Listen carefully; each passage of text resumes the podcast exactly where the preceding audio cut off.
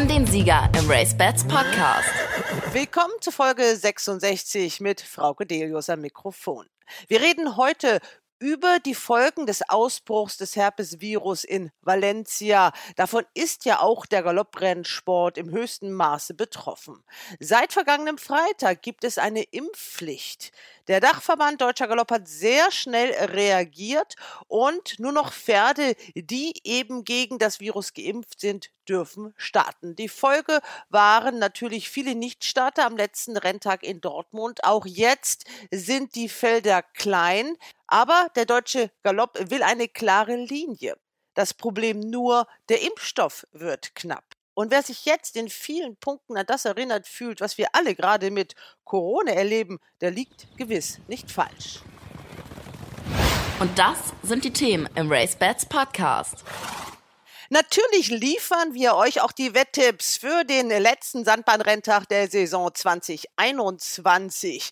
Unsere interne Winterbattle unserer Wettexperten ist dabei noch einmal richtig spannend geworden. Kopf an Kopf sehen wir David Connolly Smith und Christian Jungfleisch auf der Zielgerade. Ich habe auch einen Tipp. Oh. Das wird entscheidend sein. Ja, das, das wird wirklich entscheidend sein. Ich hoffe auf saarländische Hilfe, wie letzte Woche mit Zenit. Romantic Angel ist mein Tipp. Die Vertipps ganz am Ende dieses Podcastes. Wir beginnen aber mit einer großen Gesprächsrunde zum Herpesvirus. Wie geht man damit um? Wie kann man die Pferde impfen? Wann können die Pferde, die nicht geimpft sind, überhaupt wieder starten? Viele Fragen gibt es zu klären. Dr. Thomas Weinberger ist dabei von der Pferdeklinik Burg Müggenhausen. Ich habe das auch noch nie erlebt im Pferdesport, dass ein solcher Ausbruch zu so einer Reaktionswelle geführt hat. Jetzt sind wir in Valencia und die ganze Welt steht Kopf. Ich glaube, das ist auch der Corona-Situation geschuldet. Ist das Panikmache?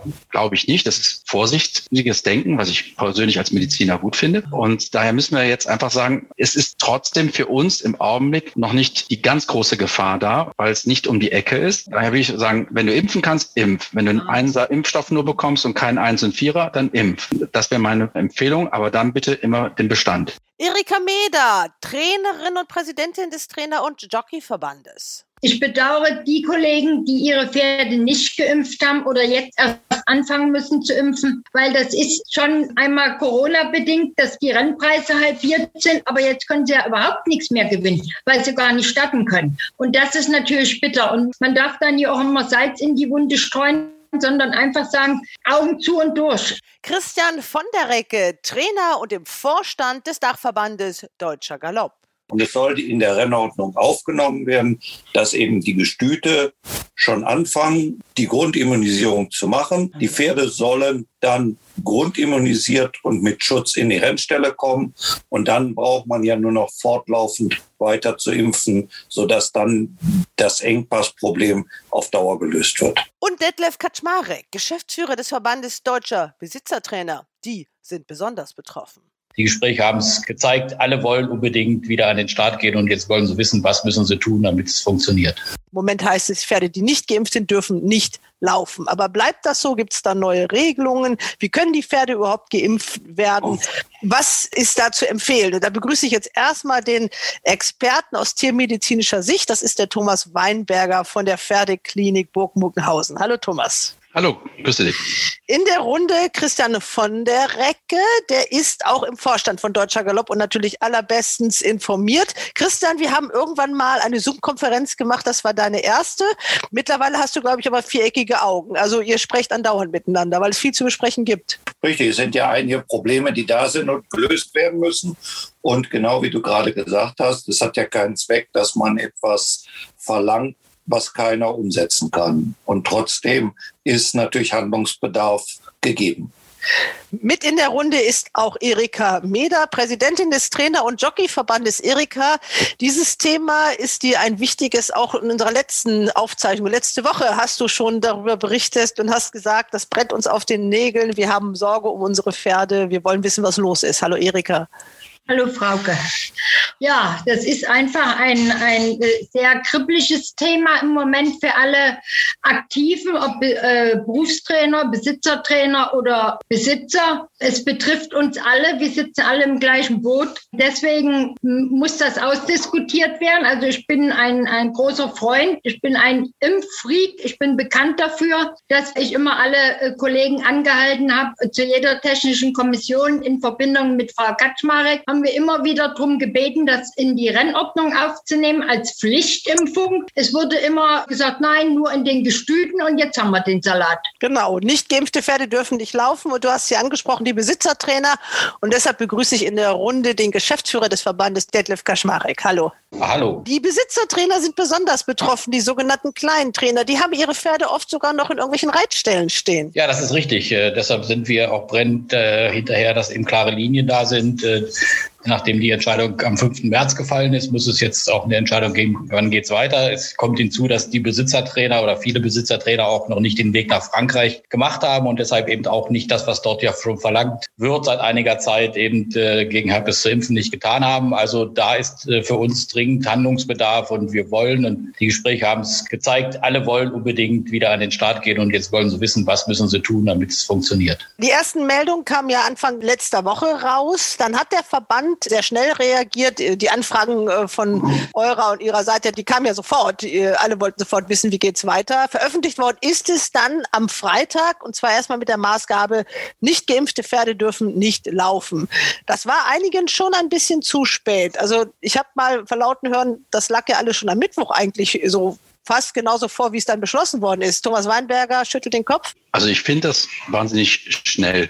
Ich finde, das ist äh, schon sehr zügig gegangen und ich habe mitbekommen, dass im Hintergrund auch sinnvoll und äh, intensiv diskutiert wurde. Man hat sich diese Entscheidung nicht leicht gemacht und man hat auch nicht einen Schnellschuss machen wollen. Man wollte das auch so verabschieden, dass man Meinungen einholt und auch ähm, versucht, dann einen guten Weg zu finden. Und ähm, ich hatte einen Vorentwurf gesehen und ich finde, dass dieser jetzige Entwurf da auch nochmal, ist nochmal deutlich verbessert. Insofern muss ich sagen, hat sich dieses Zeitinvestment gelohnt. Ähm, wir können so mindestens sagen, wir haben deutlich schneller reagiert als Herr Spahn und seine Konsorten. Und ähm, ich denke, damit waren wir schon ziemlich schnell. Also so schnell muss ich gestehen, ob Direktorium oder Deutscher Galopp, habe ich lange nicht mehr erlebt. Und ähm, Hut ab vor dem Vorstand und vor der Arbeit, die die gemacht haben. Das fand ich schon sehr positiv. Erika, du wolltest das gerne noch ein bisschen schneller haben. Ja, also ich muss leider dem Thomas da widersprechen, denn mir hat bis heute keiner explizit gesagt, du kannst ein Pferd grundimmunisieren gegen Herpes 1 das ist gestattet. Es hat auch keiner gesagt, du musst ein Pferd mit 1 und 4, also mit Equip, impfen. Das steht in keiner Nachricht vom Direktorium und das finde ich ein bisschen, ja, liederlich, um das ganz deutlich zu sagen. Denn mich rufen sehr viele an und sagen, mit was soll ich denn jetzt impfen? Equip 1 und 4 gibt es kaum und ist denn eins gestattet? Und ich muss dann als Präsident sagen, es tut mir leid, ich weiß es nie. Und das ist äh, für mich persönlich bitter. Ähm, Erika, also kann ich verstehen wenn es ein Problem gibt, man möchte Tatütata haben, man möchte, dass der Krankenwagen möglichst schnell da ist und dass man auch schnell ins Krankenhaus kommt. Ähm, aber das Problem ist, wenn der Krankenwagen dann einen riesen Umweg fahren muss, um zum Ziel zu kommen, ist das schlecht. Und ich bin der Meinung, dass das Direktorium oder Entschuldigung, der Deutsche Galopp akzeptiert hat, dass in dem Vorstand nicht der Sachverstand ist, um alle Entscheidungen alleine zu treffen und dass sie sich deshalb auch Sachverstand von außen geholt haben. Und das sind schon auch Diskussionspunkte. Und das trifft uns als Tierärzte auch jeden Tag jetzt. Und das ist auch für uns ein Problem. Was für eine Empfehlung gibt man ab eins, eins und vier? Es hat natürlich auch Konsequenzen, wenn man ähm, sich für eins alleine entscheidet, da gibt's dann auch wieder zwei verschiedene Hüte. Da wird Christian vielleicht auch bestätigen können, äh, und das wirst du auch wissen. Wenn wir jetzt eins alleine akzeptieren, dann bedeutet das, dass wir für Frankreich eventuell nicht Starter sind. Das heißt also, nehme ich die Gesundheit, dann ist eins im Augenblick eine sehr sinnvolle Lösung. Nehme ich die Organisation für die Zukunft, dass ich auch Starter sein kann im Ausland, also insbesondere in Frankreich, dann wird wahrscheinlich der Einser nicht ausreichen. Um das zu klären, um dann auch eine Meinung zu haben und natürlich auch sich sich mit den Firmen auseinanderzusetzen. Glaubst gar nicht, was wir im Hintergrund mit den Pharmafirmen im Augenblick diskutieren, um zu erfahren, was für Impfstoffe wir überhaupt kriegen und wann wir sie kriegen und in welcher Form wir sie kriegen. Das heißt, wir können unseren Pferdebesitzern auch keine klaren Antworten geben. Und daher glaube ich, ähm, muss man das abwägen. Man muss dann Entscheidungen treffen in die eine oder andere Richtung. Es ist immer so, wenn man gerne eine Antwort hätte und man bekommt sie nicht, Das geht mir auch jeden Tag so mit meinem, meinem Betrieb. Dann ist man unzufrieden. Man möchte sie schneller haben. Aber ich bleibe dabei. Im Augenblick finde ich die Geschwindigkeit gut. Aber du hast mir die Frage nie beantwortet, Thomas. Mit Kann was sollen wir impfen? Christian, du bist ja mit in diesem Vorstand, du bist in diese Gespräche mit involviert. Heute gab es ja auch wieder so ein Gespräch. Was kannst du uns aus diesem Gespräch mitgeben? Was kannst du sagen? Das ist ja alles jetzt noch nicht öffentlich. Es gibt noch keine Pressemitteilung dazu. Aber die Probleme, die Thomas da geschildert hat, die sind ja da auch erörtert worden.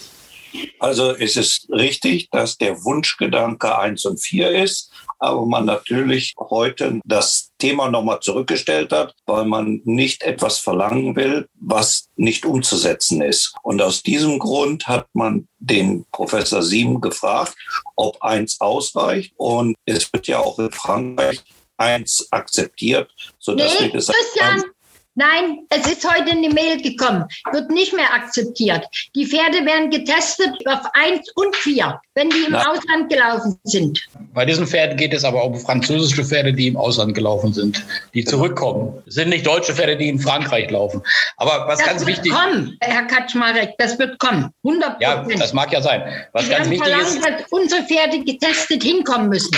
Ja, was ganz wichtig ist, ist ja die Frage, die würde ich an, an Thomas Weinberg auch gerne stellen, äh, die bei uns immer wieder aufploppt. Wenn eins verfügbar ist, was ja sein soll, das kann ich nicht beurteilen, kann man mit eins anfangen und dann mit vier also eins und vier hinterhergehen oder gibt es da Komplikationen? Das heißt also, wenn man jetzt grundimmunisieren muss, was ja viele machen müssen, fängt man mit der eins an, macht vielleicht die zweite auch noch mit der eins, weil der andere Stoff noch nicht da ist und könnte dann eben äh, auf eins und vier umspringen. Ist das medizinisch gesehen machbar? Das ist eine berechtigte Frage. Ich kann die nicht eindeutig beantworten, weil das ist, das geht wirklich in das tiefste Impfstoff-Situation rein. Da muss man auch wissen, wie die Kreuzimmunitäten dort sind, ähm, wie das Ganze reagiert. Es hängt natürlich auch davon ab, wie die Hersteller reagieren. Das Problem ist natürlich, jetzt sind wir wieder, Hemd ist näher als Hose. Wenn ich die Firma Zoetis frage, die den Impfstoff ERV1 und 4 vertreibt, ob es in Ordnung ist, dass man mit ihrem Impfstoff in einem halben Jahr, wenn er dann wieder verfügbar ist, einser geimpfte Pferde nachimpft und dann auch der Schutz für 1 und 4 da ist, dann gehe ich mal eine große Wette ein, dass die aus kommerziellen Gründen schon mal sagen, nee. Das heißt,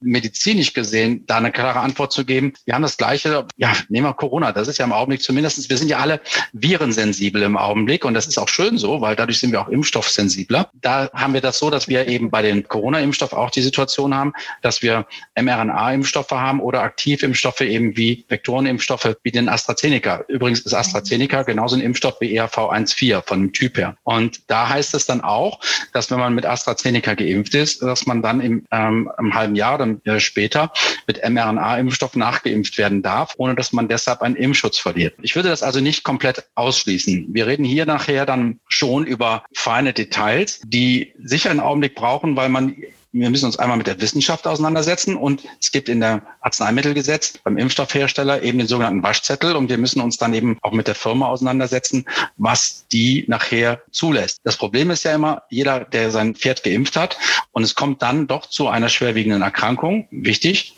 Impfung bedeutet nicht, man kann nicht erkranken. Impfung bedeutet nur, dass wenn ausreichend Pferde im Bestand geimpft sind, die Hoffnung da ist, dass der Krankheitsverlauf deutlich milder ist. Wenn dann plötzlich was passiert, dann heißt es, ja, ich habe doch alles richtig gemacht, jetzt sind meine Pferde trotzdem tot, um das mal so extrem darzustellen. Ich denke, das wird noch eine Diskussion sein. Aber ich glaube, wir sollten uns jetzt einmal auf die Ist-Situation reduzieren, wo wir heute stehen, was für Möglichkeiten wir haben. Und da möchte ich vielleicht sagen, der E ERV1-Impfstoff ist auch nicht ohne weiteres verfügbar. Wir haben im Augenblick insgesamt eine Situation, dass der Markt leergeräumt wurde. Das ist so ein bisschen wie bei den Diskussionen über England und Amerika. Ähm, wer ist am schnellsten am Topf? Und ähm, natürlich äh, in der einen Woche sind im Warmblutbereich Unmengen von Impfstoffen blockiert worden. Also wir haben zum Beispiel bei einer Firma Zoetis nachgefragt, können wir Impfstoffe haben? Das haben wir vor einer Woche oder vor zehn Tagen gemacht, als kurz nachdem Valencia anfing.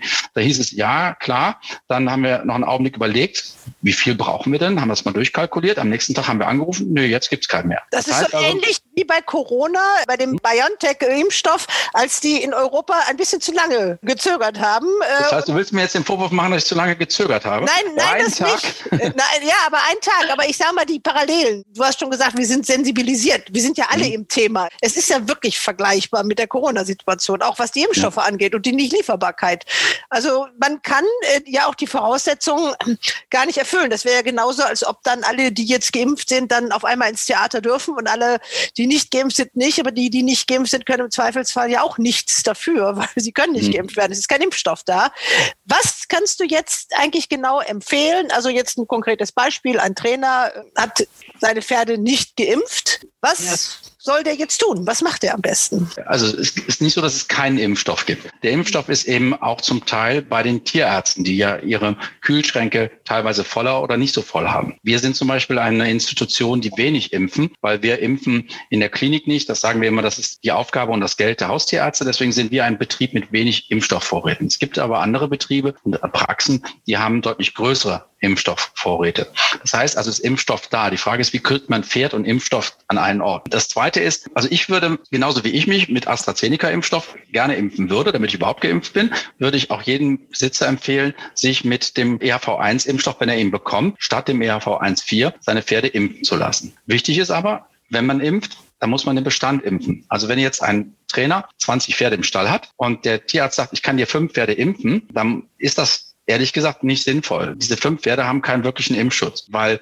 im Grunde genommen dann 15 Pferde dem gegenüberstehen, die nicht geimpft sind. Also man muss schon immer bestandsweise denken. Das nächste ist dann, okay, wie verhindere ich jetzt, dass ich in meinem Bestand einen Virusausbruch kriege? Das ist so wie bei unseren Atemmasken und zu Hause bleiben, Lockdown. Wenn ich es vermeiden muss, dann darf ich nicht in Kontakt kommen mit dem Virus. Wenn ich aber sage, ich möchte weiter trainieren, ich möchte weiter auch zu Rennen gehen, äh, gut, Rennen ergibt sich von alleine, wenn man nicht geimpft ist, kann man es nicht, aber wenn ich weiter trainieren möchte und in Gefahr laufe, mit Pferden in Kontakt zu bekommen, die das vielleicht haben oder auch Personen, die es übertragen können, das müssen wir auch nochmal diskutieren, das ist ja nicht nur so, dass es von Pferd zu Pferd geht, dann bin ich im Risiko. Da muss ich eben überlegen, wie klein mache ich das Risiko.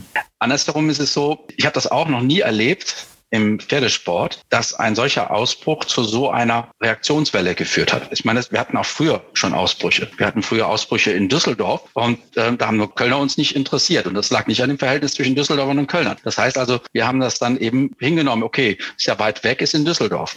Jetzt sind wir in Valencia und die ganze Welt steht Kopf. Ich glaube, das ist auch der Corona-Situation geschuldet. Ist das Panikmache? Glaube ich nicht. Das ist vorsichtiges Denken, was ich persönlich als Mediziner gut finde. Und daher müssen wir jetzt einfach sagen, es ist trotzdem für uns im Augenblick noch nicht die ganz große Gefahr da, weil es nicht um die Ecke ist. Daher will ich sagen, wenn du impfen kannst, impf. Wenn du einen Einser Impfstoff nur bekommst und keinen Eins und Vierer, dann impf. Das wäre meine Empfehlung, aber dann bitte immer den Bestand. Wie ist denn der Intervall? Also wann könnte man, vorausgesetzt man kriegt den Impfstoff, sein Pferd soweit immunisiert haben, dass es dann wieder in Rennen laufen könnte? Also ich habe das so verstanden, dass eine Grundimmunisierung erfolgreich abgeschlossen sein muss. Und äh, das sind die zwei Erstimpfungen. Impfung. Ehrlich gesagt weiß ich nicht, ob es nach der zweiten Impfung noch ein Zeitintervall gibt. Christian, weißt du das? Ja, acht Tage. Acht Tage. Das ist auch sinnvoll. Also acht Tage nach der zweiten Impfung. Und das Intervall zwischen der ersten und zweiten, das ist eben so wie bei der Influenza-Impfung.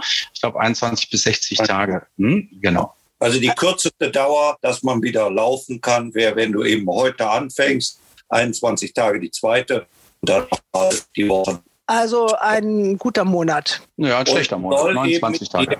Genau. Und es sollte in der Rennordnung aufgenommen werden, dass eben die Gestüte schon anfangen, die Grundimmunisierung zu machen. Die Pferde sollen dann grundimmunisiert und mit Schutz in die Rennstelle kommen.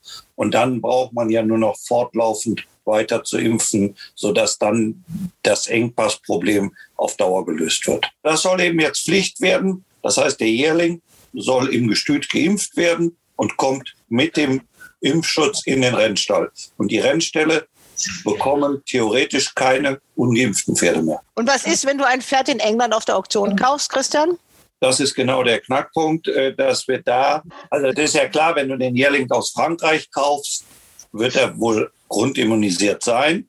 Und äh, wenn du aus England einen kaufst, ist eben die Frage, wann und wie muss er geimpft werden. Da sind wir uns noch nicht ganz einig drüber. Aber es wäre ja dann auch nur ein Pferd, was in den Bestand kommt. Und der würde ja direkt am ersten Tag die erste Impfung kriegen und nach 21 Tagen wäre er ja in Ordnung.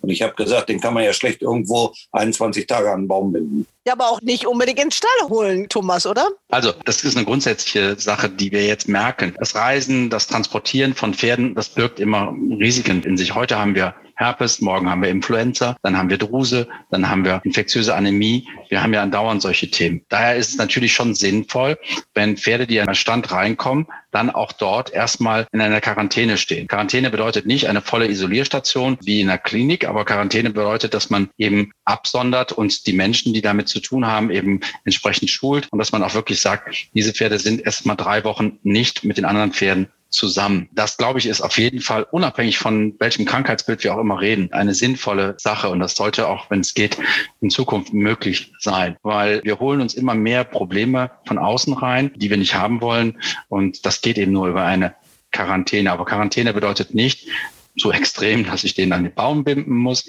wie Christian das sagt. Aber Quarantäne bedeutet auch nicht, dass der Pfleger oder Arbeitsreiter von einem Pferd zum anderen geht und dieses Pferd als ganz normal betrachtet, sondern das, das Pferd, was als letztes am Tag drankommt, wird als letztes gemistet, das wird als letztes geputzt, das wird als letztes wird's bewegt, hat sein eigenes Sattelzeug, Trense, Halfter. Und wenn man das drei Wochen durchhält und sieht, alles ist gut, dann kann man auch sicher so ein Pferd in den Bestand einfügen.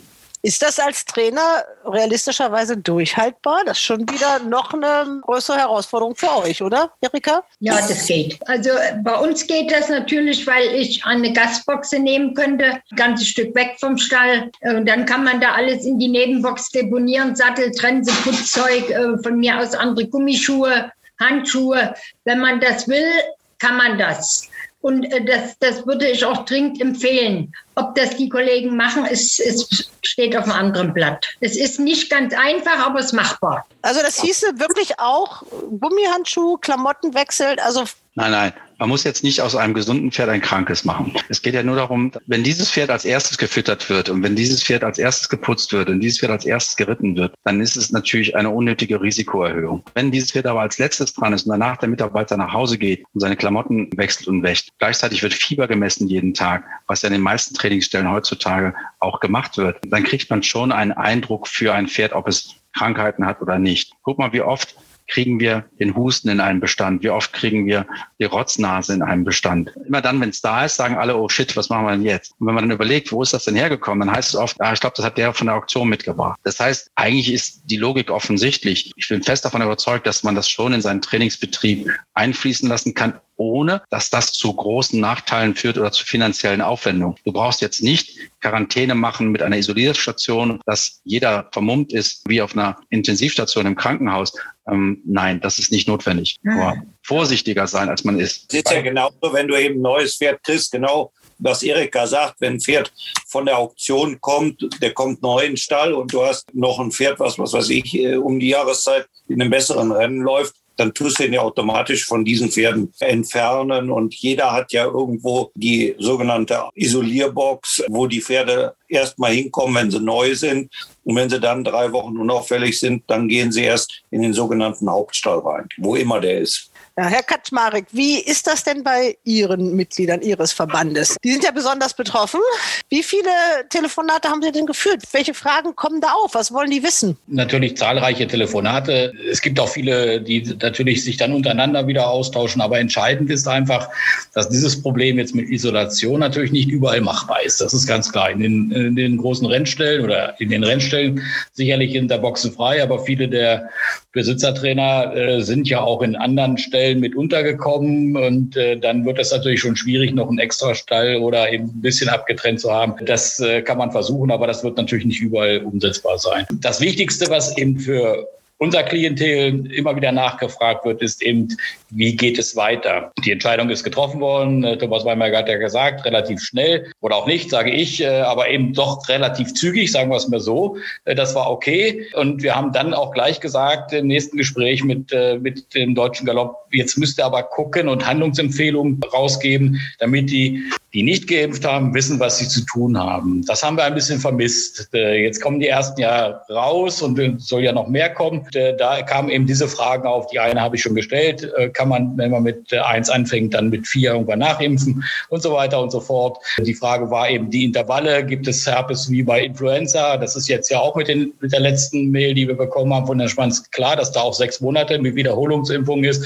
Was ist mit Pferden, die vor elf Monaten gegen Herpes geimpft wurden worden ist, sind die noch, dürfen die noch starten zum Beispiel, was jetzt bejaht wird, weil ja die Regelung noch nicht da war mit den sechs Monaten. Das sind alles so Fragen, die natürlich immer wieder aufkamen. Entscheidend ist nur, alle wollen was an der Hand haben, damit sie möglichst es richtig machen. Thomas Weinmann sagt ja schon, das wird schwierig, aber die wollen es richtig machen, damit sie eben ihren Pferden helfen und dass sie dann auch möglichst bald wieder starten können. Ich denke, was dringend beachtet werden muss, ist der Unterschied zwischen, mache ich das für die Rennordnung und für den Start oder mache ich das für den Schutz meines Pferdes?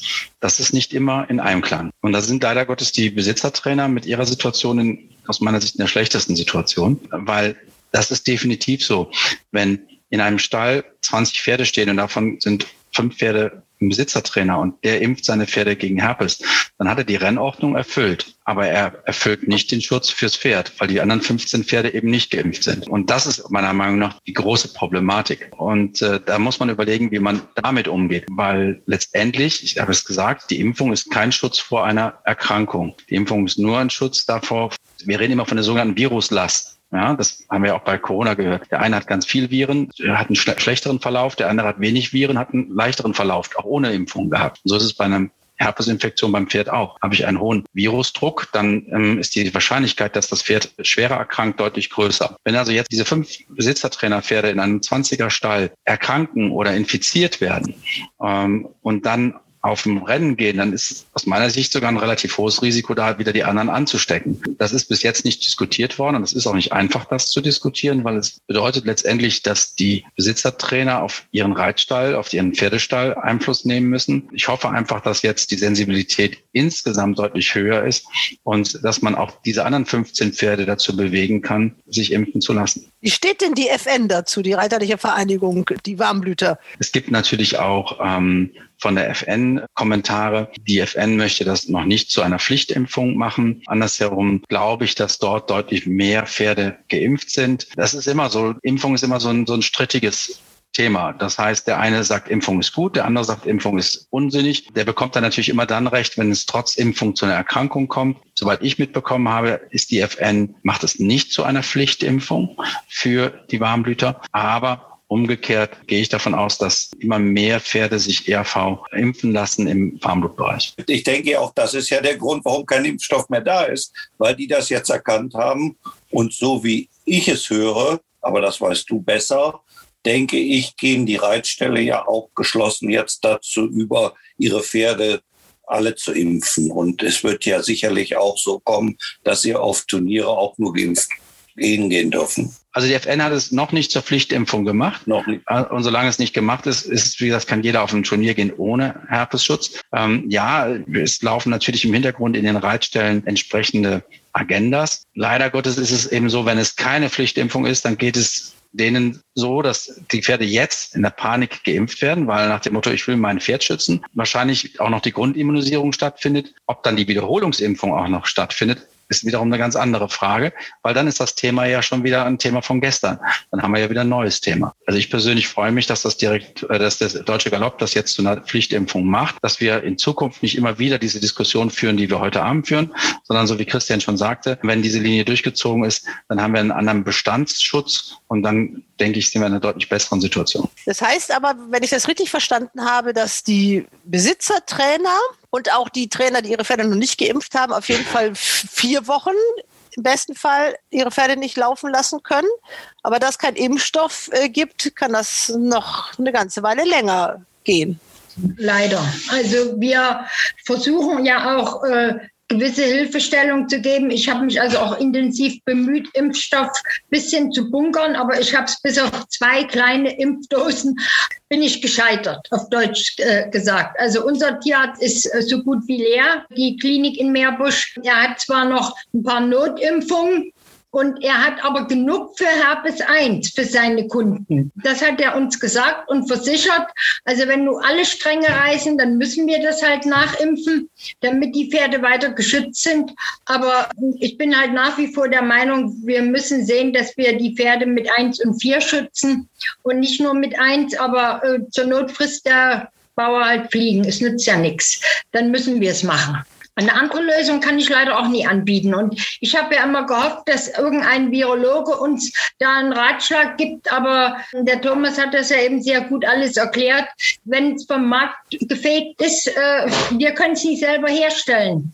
Und die Gefahr ist natürlich, dass jetzt heißt, die Pferde aus den Gestüten werden nicht gut durchgeimpft. Also ich muss sagen, alle Jährlinge, die wir bekommen haben, die letzten Jahre waren alle gegen Herpes geimpft, kamen dann zum Teil auch von anderen Trainern, waren aber komischerweise nicht weiter geimpft. Das hatte ich schon das letzte Mal gesagt. Da habe ich ein paar Mal gesagt, das kann ja gar nicht sein. Die waren in den Gestüten wirklich gut, grundimmunisiert, dreimal geimpft oder wenigstens zweimal.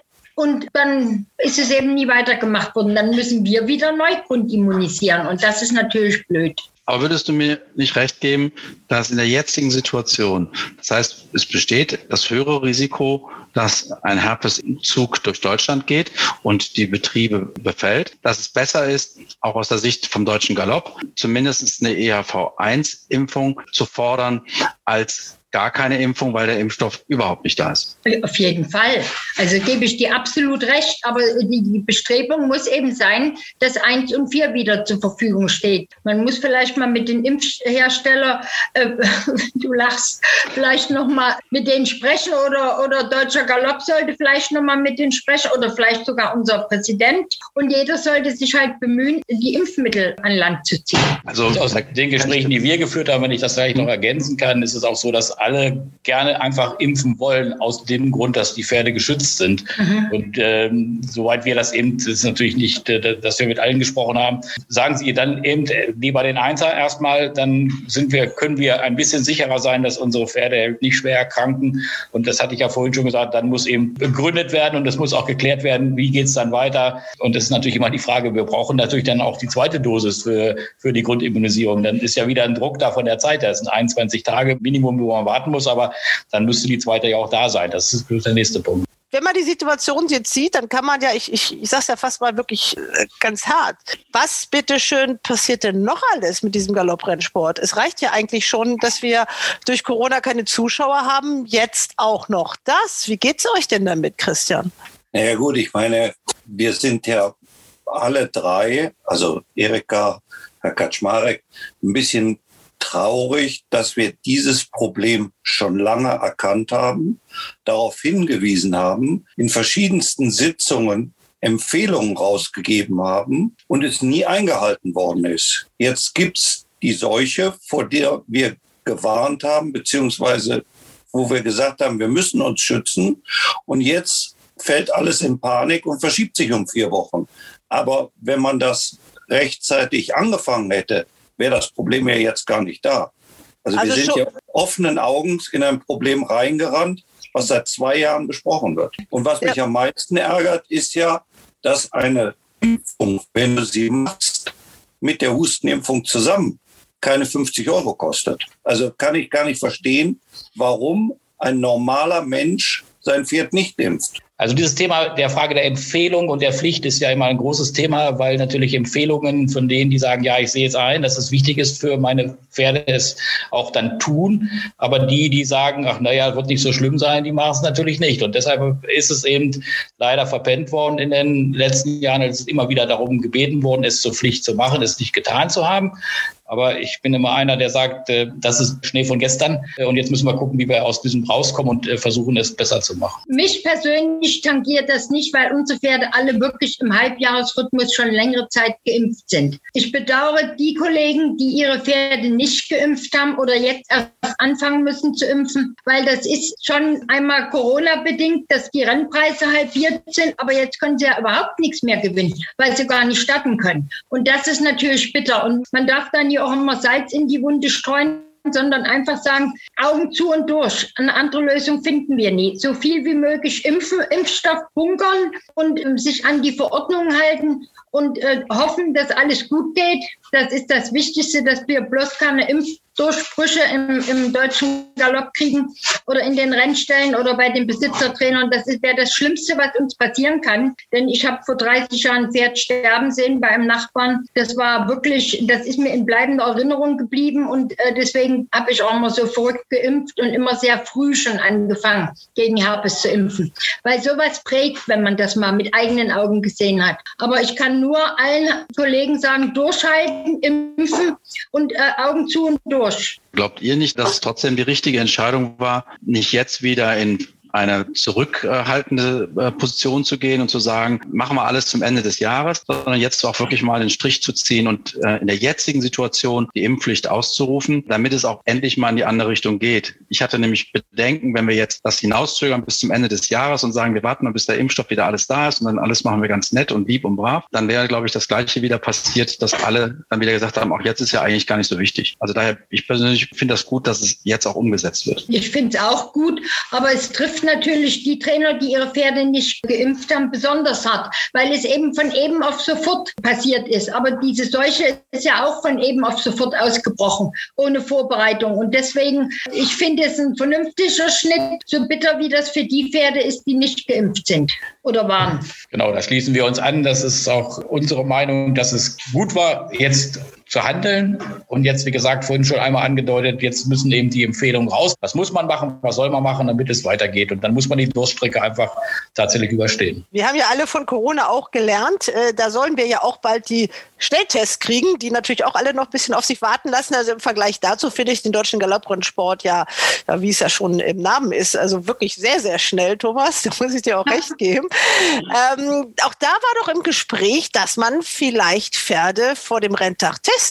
Es wurde ja von Herrn Tietke nach dem Renntag äh, am Sonntag gesagt, dass man fand ich sehr, sehr positiv, sage ich auch gleich mal, dass er sagte, die können ja nichts dafür, die Trainer. Wir müssen jetzt gucken, ob es Möglichkeiten gibt für die, die jetzt impfen wollen, aber keinen Impfstoff haben, ihnen trotzdem eine Startmöglichkeit zu geben. Und äh, dafür gibt es halt diese Tests, soweit ich das kenne. Da haben wir ja den Fachmann, der da was zu sagen kann, die allerdings natürlich Labor sind, also nicht wie bei Corona diese Schnelltests mit äh, 15 Minuten Wartezeit, sondern die über ein Labor ausgewertet werden. Die Frage ist, geht das oder nicht? Der Deutsche Galopp beschäftigt sich damit. Ich weiß nicht, ob Christian mehr dazu weiß, aber das wäre natürlich eine Möglichkeit, Möglichkeit, wenn die Ärzte sagen, was macht Sinn, eine Übergangslösung zu finden.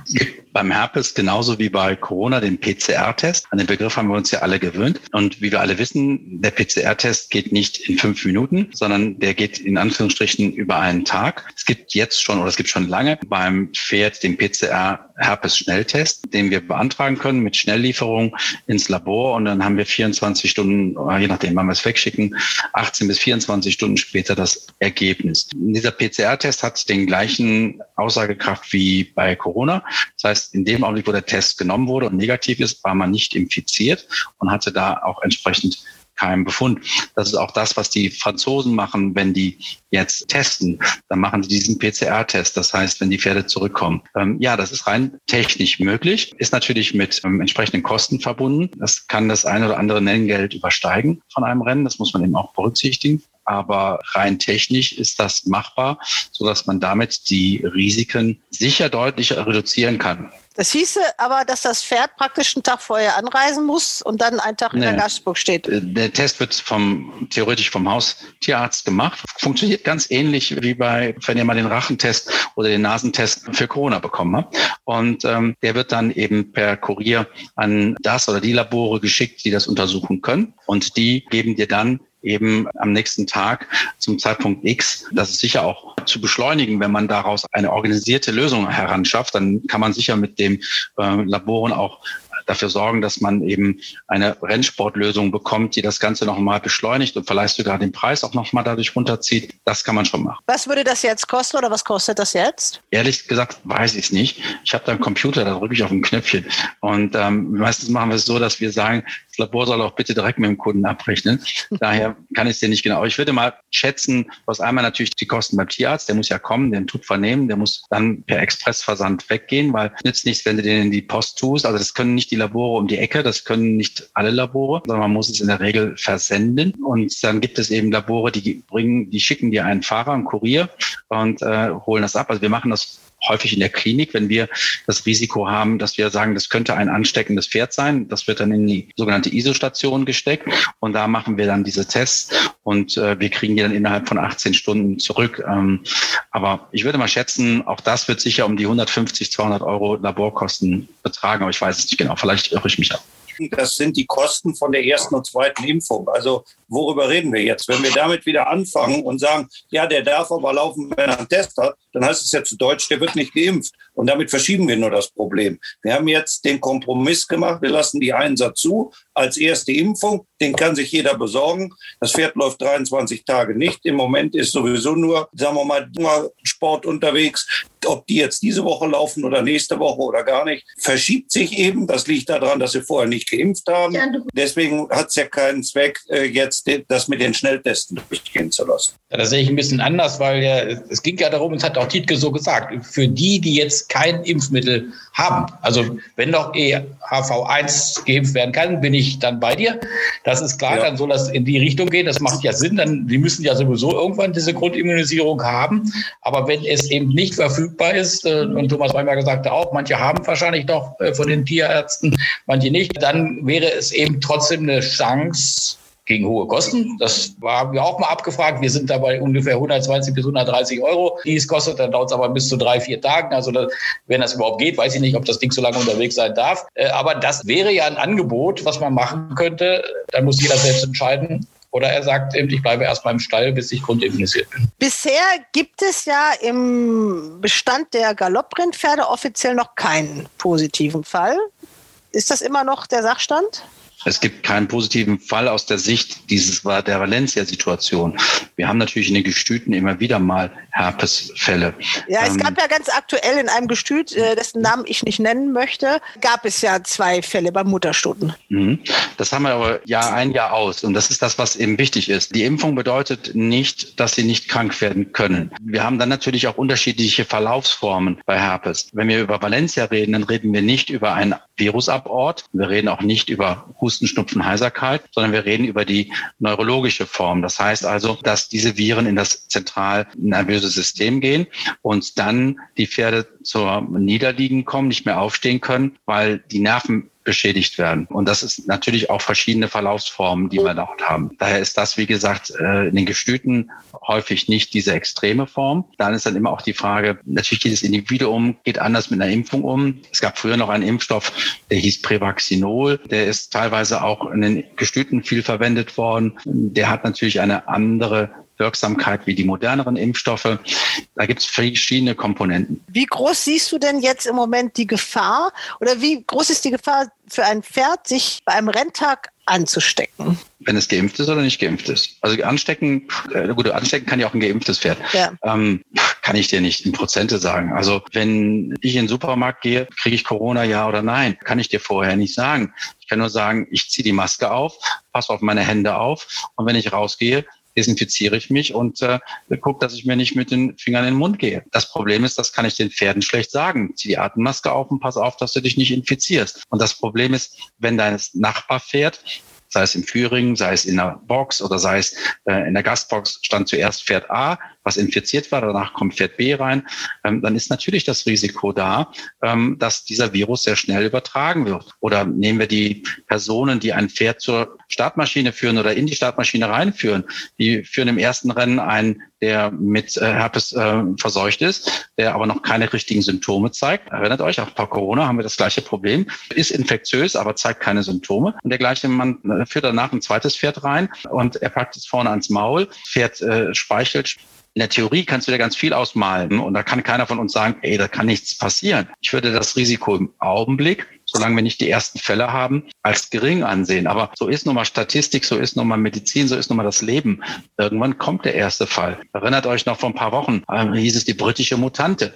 Ja, haben wir ja nicht, haben wir ja nur die Briten. Ne? Und das ist eine Insel, das bleibt dort. Ähm, jetzt haben wir, glaube ich, 20, 30, 40 Prozent in Deutschland, wo die britische Mutante unterwegs ist. Also wir müssen ein Virus einfach nehmen, so wie er ist. Der Virus sagt, hey, hier bin ich. Lass uns Party machen. Wie ist das mit den verschiedenen Impfstoffen? Wirkt der eine auch gegen diese neurologische Variante? Also die neurologische Variante ist eigentlich in der Regel der Einser. Deswegen ist das ja auch kein schlechter Impfstoff. Und der Einser hat auch eine Kreuzimmunität ähm, bis zum gewissen Maße zum Vierer. Wir haben natürlich auch dann wieder die Mutationen und da müssen wir aufpassen, dass wir nicht päpstlicher als der Papst sind. Wir haben das gleiche Problem auch bei Influenza. Bei der Influenza haben wir fast jährlich eine Anpassung des Impfstoffes, weil es neue Serotypen gibt. Es gibt also Mutationen, es gibt Veränderungen. Wenn ihr mal auf so einen Impfstoffzettel guckt, dann stehen da ein ganz langer Name von Bezeichnungen, welche Stämme da alles drin sind. Kentucky, sonst was alles. Die waren irgendwann das erste Mal zum Beispiel in Kentucky äh, aufgekommen. Und ähm, diese Impfstoffe sind in der Regel laufen die auch immer der Situation hinterher. Das heißt, der Impfstoff von heute ist nicht der Impfstoff von morgen. Warum gibt es einen Impfstoff von morgen? Weil ein neuer Virustyp gekommen ist, weil ein neuer Subtyp gekommen ist, der dann dazu führt, dass die Impfstoffe angepasst werden müssen. Das haben wir jetzt erstmalig nicht in der Ausführung durch diese mRNA-Impfstoffe. Ich hoffe, dass das auch in der Zukunft in der Pferdemedizin oder in der Tiermedizin ist, dass wir auch diese mRNA-Impfstoffe kriegen. Aber die Ist-Situation ist so, dass wir immer davon ausgehen müssen, dass Viren durch die Welt ziehen, dass die Viren von uns durch die Welt zum Tier gebracht werden, umgekehrt manchmal auch vom Tier zum Menschen gebracht werden. Und es gibt keinen Schutzwall. Das hat noch nicht mal, äh, das hat noch nicht mal ein Land wie, wie, wie, wie Nordkorea, das ist verhindert, dass äh, irgendein Virus ins Land kommt. Äh, da reichen kleine Gelegenheiten aus. Und man mal ganz kurz zusammenfassen für alle, weil es ist jetzt so viel wieder gesagt worden, dass man, denke ich mal, noch mal ganz konzentriert sagen sollte, was jetzt der Fakt ist. Also, die Schnelltests kommen nicht. Im Moment, Stand jetzt, Christian. Also die Schnelltests kommen nicht. Die Impfpflicht bleibt bestehen, auch wenn es keinen Impfstoff gibt. Das heißt, die, die jetzt ihre Pferde nicht geimpft haben und keinen Impfstoff kriegen, müssen warten, bis ihre Pferde geimpft sind. Wenn die Möglichkeit besteht, den Einsatz zuzulassen, ist ja genügend Impfstoff da. Man muss vielleicht rumtelefonieren und so weiter. Aber das hat der Thomas ja auch gesagt es ist schwer, ihn zu bekommen, aber man kann ihn bekommen. Und eine Impfung mit dem Einser-Impfstoff reicht im Moment für die Galopprennpferde. Wird, das wird akzeptiert, damit die am Rennbetrieb teilnehmen können. Aber nur, wenn sie grundimmunisiert sind. Also ja. wer gar nicht geimpft hat bisher, muss die zwei Impfungen auf jeden Fall haben. Wir haben ja vorhin schon gesagt, auf jeden Fall Empfehlung ist, dass alle, die nicht geimpft haben, mit dem Einser erstmal anfangen. Meine Frage ist nur, was ist, wenn die Zeit dahinter der Einser nicht mehr da ist? Was macht man dann? Aber das Risiko ist natürlich immer da. Äh, Thomas Weimer gesagt, wir haben immer die Risiken.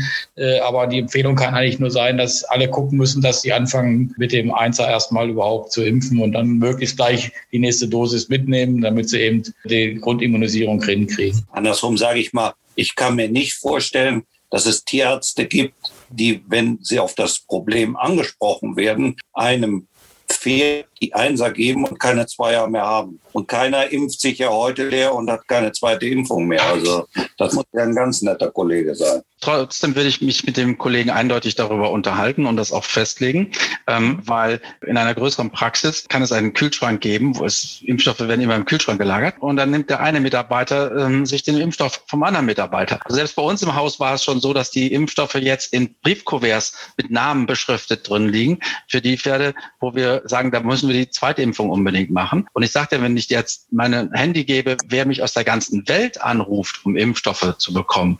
Also ich habe noch nie so viele Anrufe aus Dubai bekommen wie im Augenblick. Und äh, die haben ja normalerweise eine gute Versorgung. Da muss ich sagen, ich würde schon mit meinem Tierarzt Klardeutsch reden und sagen, ähm, dass man da dann auch äh, wirklich sicherstellt, dass das so ist. Weil, so wie ihr, glauben natürlich auch viele Tierärzte dran, dass rechtzeitig die Nachlieferung kommt. Mhm. Und das ist immer die Frage. Ihr erinnert euch, das Problem haben wir auch beim Corona-Impfstoff. Impfe ich nur den ersten Impfung und hoffe, dass die zweite Impfung rechtzeitig nachgeliefert wird? Das war ja die große Diskussion, die wir am Anfang hatten. Das war am Anfang so, nein. Wir haben gesagt, jeder, der geimpft wird, für den wird auch die zweite Dosis aufgehoben. Mittlerweile hat sich das geändert, in England von Anfang an, bei uns mittlerweile auch, weil man hofft, dass die zweite Dosis kommt. Ich wäre bei dem Herpes-Impfstoff nicht so zuversichtlich wie beim Corona-Impfstoff, dass die zweite Impfung rechtzeitig Also für die 21 Tage wird es ganz schwer und für die 60 Tage hoffe ich mal. Dann nehme ich ihm direkt beide ab. Ja, darf er dir nur nicht geben. Das wird natürlich nach hinten raus wirklich äh, noch sehr, sehr problematisch. Also viele werden vielleicht versuchen, äh, das mit Geld regeln zu wollen. Vielleicht gibt es ja irgendwann auch mal äh, irgendwas wie bei Corona, dass es dann so eine Impfstrategie gibt. Also Gruppe 1 Pferde werden erst geimpft und Ausgleich 4 kommen ganz am Ende. Das wäre schlecht. Wäre, glaube ich, aus einer Impfstrategie nicht klug. Ähm, ich glaube, dass man eben immer gucken muss, wo das höchste Infektionsrisiko Risiko liegt. Das liegt im Moment noch, also ich glaube, am wenigsten geimpft sind die Pferde doch im Osten, oder? Es ist ja sicherlich so, dass genau das, was wir vorhin besprochen haben, dass die Ställe, die äh, viel nach Frankreich fahren, und das sind nun mal die Ställe, die im Westen sind, weil die halt näher an Frankreich dran sind, erkannt haben, dass es nur Sinn macht, alle Pferde zu impfen und nicht nur die Frankreich-Starter. Plus, dass wenn ich ja regelmäßig mit Pferden fahre, ich ja nicht weiß, ob der sich nächste Woche anbietet, vielleicht doch nach Frankreich zu fahren. Also sage ich mal, auf der Kölner Rennbahn, wo die meisten Pferde stehen, sind alle geimpft. In Krefeld, wo die Trainer auch öfter ins Ausland fahren, sind alle Pferde geimpft, mhm. sodass dort gar nicht diese Knappheit ist, jetzt spontan so viel impfen zu müssen. Sie müssen also nur den Bestand konstant halten. Ich habe das auch öfters schon provokant in der Vergangenheit gesagt. In der Vergangenheit wurde nicht geimpft, weil man sein Pferd gegen Herpes schützen wollte. Das sage ich jetzt sehr provokant. Das mag auch sicher nicht für alle zutreffen. Erika, kill mich nicht. Aber die Leute haben geimpft, weil sie nach Frankreich wollten. Das heißt, der Frankreich-Druck hat dazu geführt, dass die Leute plötzlich etwas gemacht haben, was sie vorher nicht wollten. Und insofern bin ich jetzt froh, dass der Deutsche Galopp auch diesen Druck aufgebaut hat, damit es zumindest eine klare Linie gibt. Und ähm, deshalb, wie gesagt, also wir müssen aufpassen, dass es nicht nur so aussieht, als ob die Kölner Trainer und die Krefelder Trainer die besseren Menschen und Trainer sind. Ähm, die haben eben geimpft, weil sie ein Ziel vor Augen hatten. Und dieses Ziel gab es für andere Trainer in anderen Teilen Deutschlands nicht. Deswegen haben sie es anders bewertet und beurteilt. Und jetzt kommen wir in einen Einklang und das ist gut. Das ist ein schönes Schlusswort. Wir müssen, glaube ich, auch hier geduldig sein, genauso wie bei Corona und hoffen und, impfen. Und, impfen. und wichtig ist, dass der Impfstoff da ist. Braucht immer mal den Druck. Und die ja. Natur hilft uns, uns immer wieder anzupassen. Also insofern ist das keine außergewöhnliche Situation. Es ist eine außergewöhnliche Reaktion, aber nicht unbedingt eine schlechte. Vielen Dank für eure Zeit, die ihr euch genommen habt. Und ja, ich drücke mal die Daumen, dass der Impfstoff bald da ist für alle, die ihre Pferde impfen wollen und dass sie in vier Wochen alle starten können. Sehr optimistisch gedacht. Okay, macht's gut. Ciao, ciao. Alles klar. Danke. Danke. Ciao. Tschüss. Ciao. Tschüss. Tschüss. Tschüss. Okay!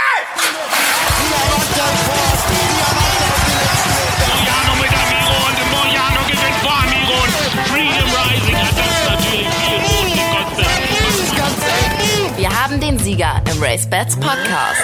Wir kommen zu unseren Wetttipps und wir kommen zum Terrain-Finale der Winterbattle. Letzter Renntag der Saison 2021 auf Sand in Dortmund. Und es ist richtig spannend geworden, nochmal hier kurz äh, vor dem Ziel mit unseren Wettexperten. Ich begrüße Ronald Köhler in München. Hallo Ronald. Hallo zusammen.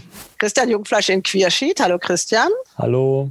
Und David Connolly Smith. Hallo David. Grüß Gott aus München. Unsere Tipps letzte Woche waren ja alle fast hinfällig, weil es dann nach unserer Aufzeichnung auf einmal 18 Nichtstarter gab wegen des Herpesvirus. Also wie sieht es denn jetzt nach dem vorletzten Renntag aus? Ja gut, das ist wirklich ist ein bisschen verwirrend wegen der ganzen Nichtstarter. Also Zenit hat er gewonnen, da habe ich ein paar Punkte gesammelt, aber der David ist immer noch in Führung. Ne? Ja, wieso? Ich habe keinen hab keinen Treffer gehabt. Ja, aber der Zenit hat ja relativ wenig gezahlt, weil in dem ja. Rennen auch nur fünf oder sechs Pferde gelaufen sind. Also der David ist immer noch im Vorteil. Was gibt's dann Goldpokal oder wie ist es denn?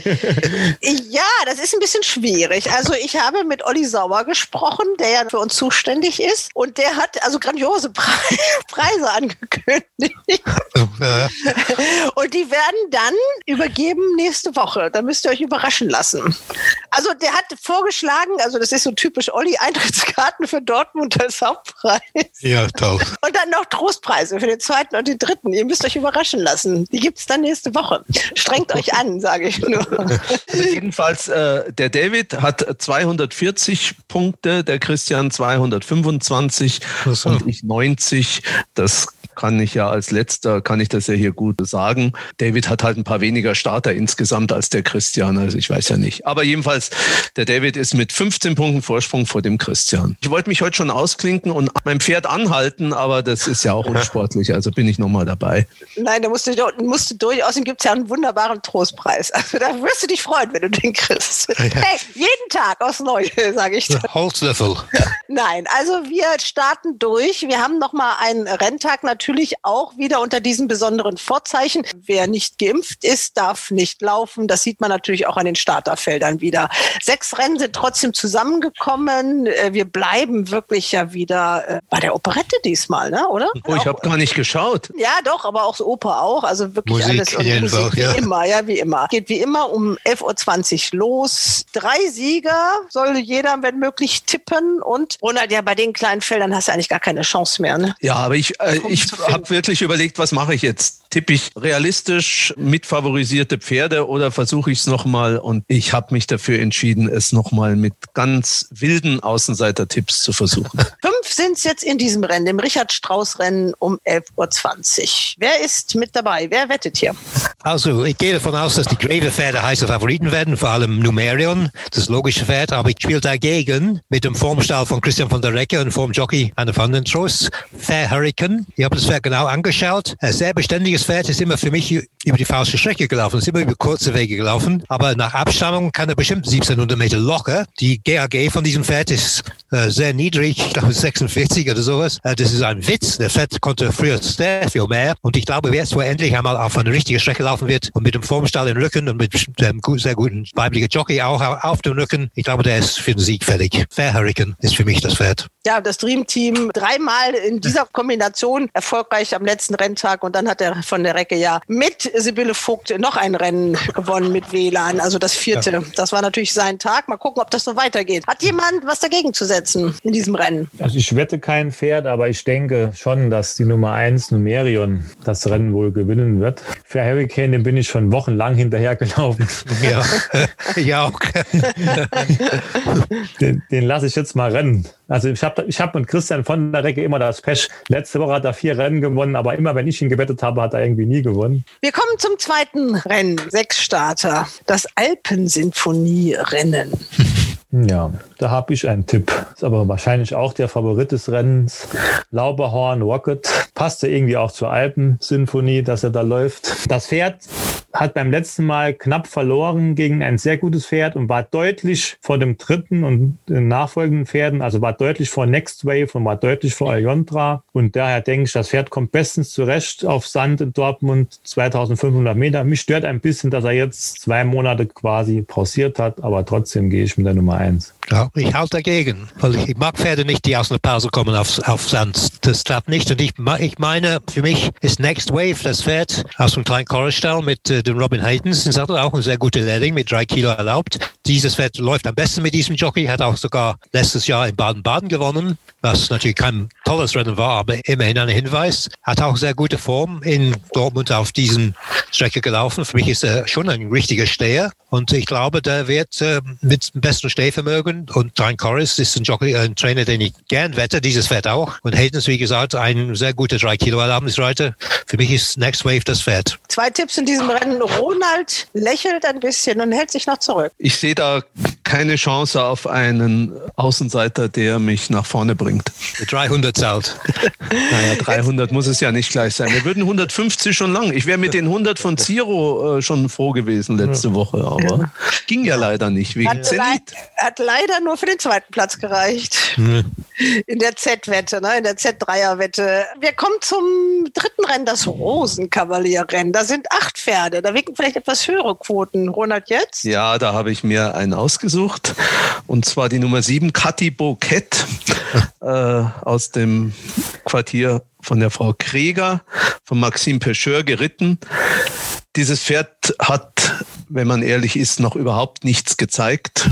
Eigentlich weder in seiner alten Heimat noch hier. Aber hat jetzt unheimlich Nachlass bekommen, ist von einer Marke von 51 über 49,5 auf 46,5 Kilo steht das Pferd jetzt. Und ich könnte mir vorstellen, dass das schon als Überraschung denkbar ist. Aber ich gebe natürlich zu, ich bin auf der Suche nach Außenseitern und insofern versuche ich es mal mit Kathi Bouquet.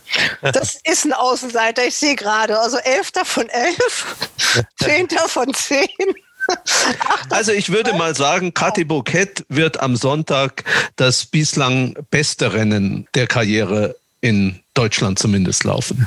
Okay. Gut möglich. nicht, nicht sehr schwer.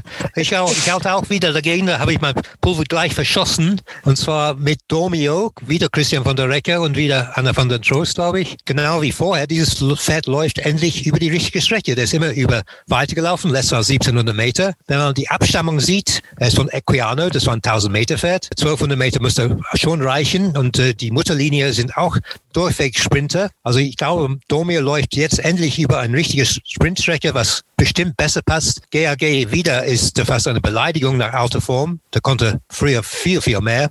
Also für mich ist Domio wieder aus dem Formstau von Christian von der Recker mit äh, Anna von der Trost der mögliche Sieger oder der wahrscheinliche Sieger sogar. Christian, du hältst dich raus oder Nein, bist ich du auch habe dabei?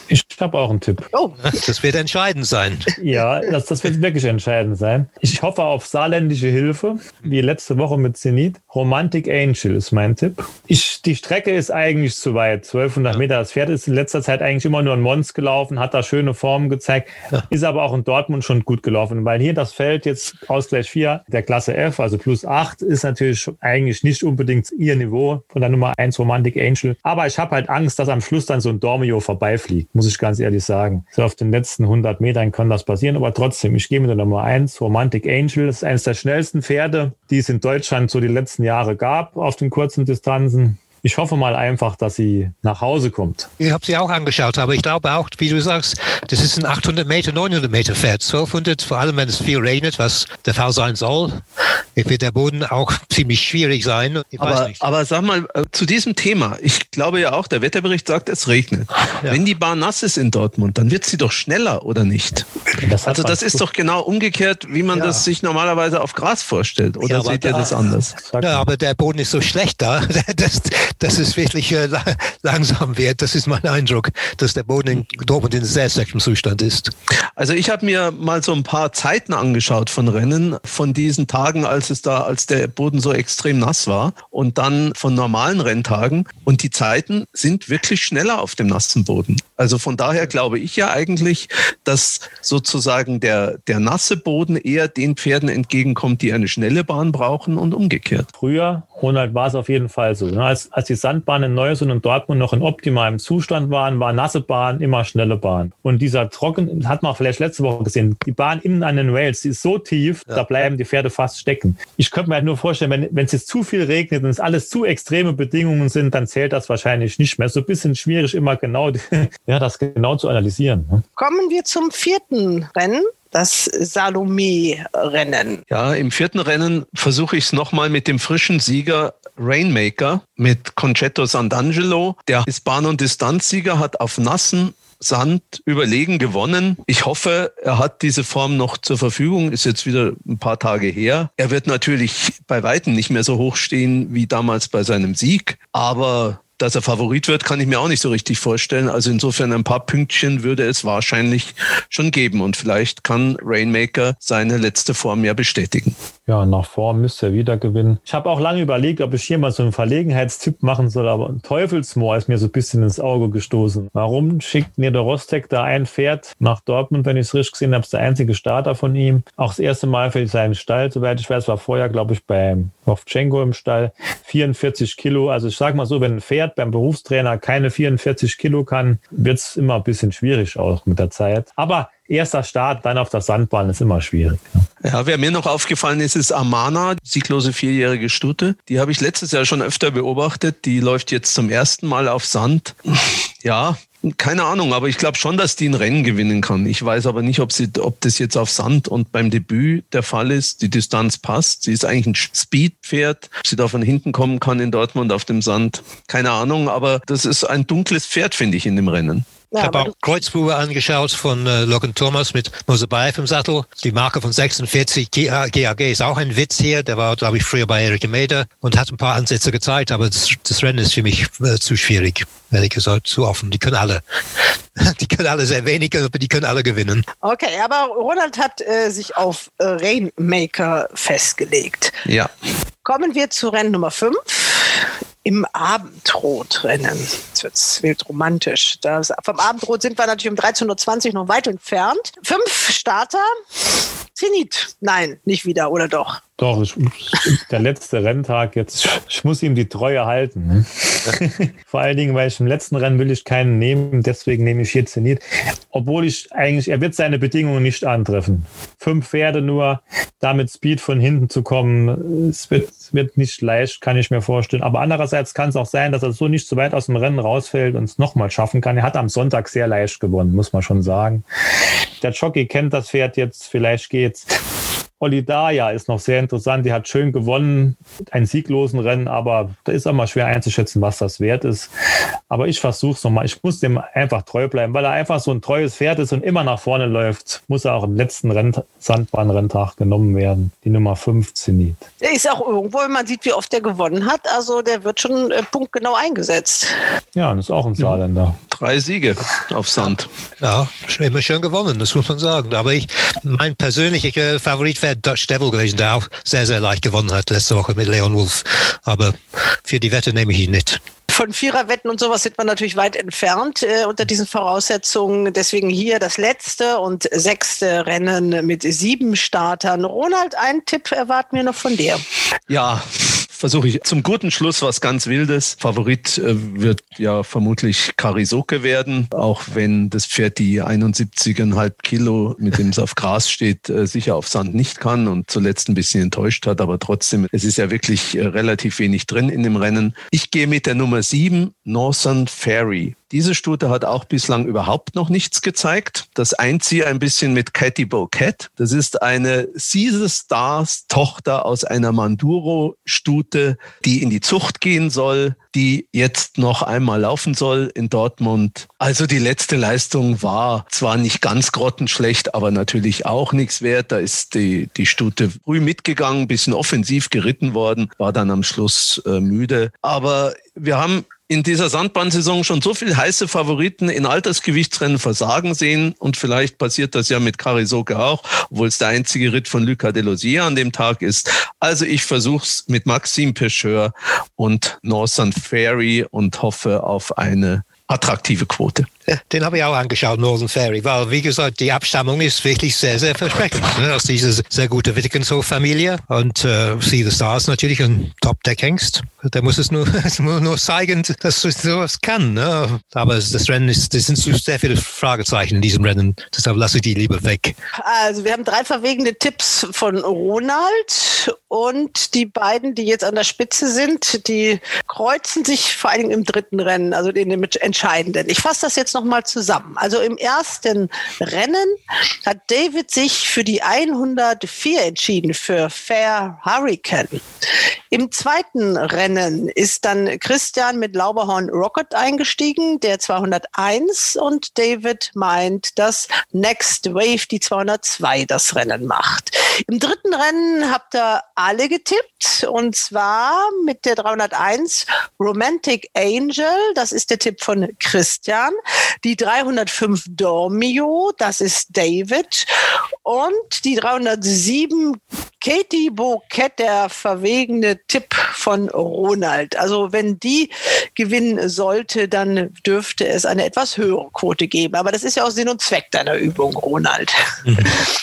Im vierten Rennen dann die 404 Rainmaker, auch von Ronald, auch nicht gerade der Top-Favorit. Im fünften Rennen dann, ja, wie kann es anders sein? Die 505 Zenit für Christian. Und im sechsten Rennen wettet Ronald nach Abstammung. Also ein sehr berühmter Vater, eine Wittekenshovener Mutter, aber ein Pferd, was bis jetzt noch nicht so viel gezeigt hat. Aber warum soll es nicht hier im sechsten und letzten Sandbahnrennen der Wintersaison 2021 in Dortmund klappen? Northern Ferry heißt das Pferd und es läuft für Taxi for Horses. Viele Grüße an Günter Schmidt, den Pferdetransporteur an dieser Stelle. Wäre das theoretisch möglich, dass du die alle noch überholst, Ronald, wenn deine jetzt alle drin sind? Ja, wenn sie alle drin wären, wäre es vielleicht theoretisch noch möglich. Aber ähm, ja, so vermessen bin ich nicht. Aber vielleicht mache ich eine Platzschiebe mit den drei Pferden. Es bringt natürlich für unsere Winterbattle nicht viel. Nein. Übrigens, ihr könnt jetzt nicht etwa denken, dass ihr jetzt fertig wärt, weil Olli Sauer hat nämlich die Idee, dass wir in der grünen Saison sowas ähnliches weitermachen. Sehr gut. Ich glaube, dass ich auf Gras mit meinen ramponierten Knien mich wesentlich besser fühle als auf Sand. Du musst doch nur die Wetten analysieren und die, die Formen richtig studieren und dann geht das schon. Also wie das Wettspiel aussehen wird, es ist uns spontan eingefallen, als wir uns gerade hin und her geschrieben haben, wie die Preise aussehen. Da sind wir auch noch nicht fertig mit geworden.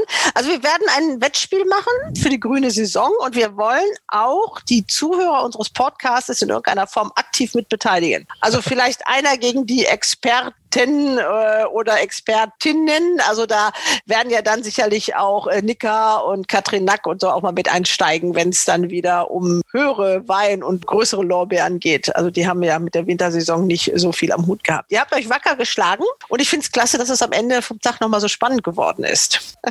Also, wir gucken ganz genau hin am Sonntag. Sechs Rennen und drei Chancen für jeden. Und dann gucken wir, was da rausgekommen ist. Die große Siegerehrung, das große Finale dann im nächsten Podcast.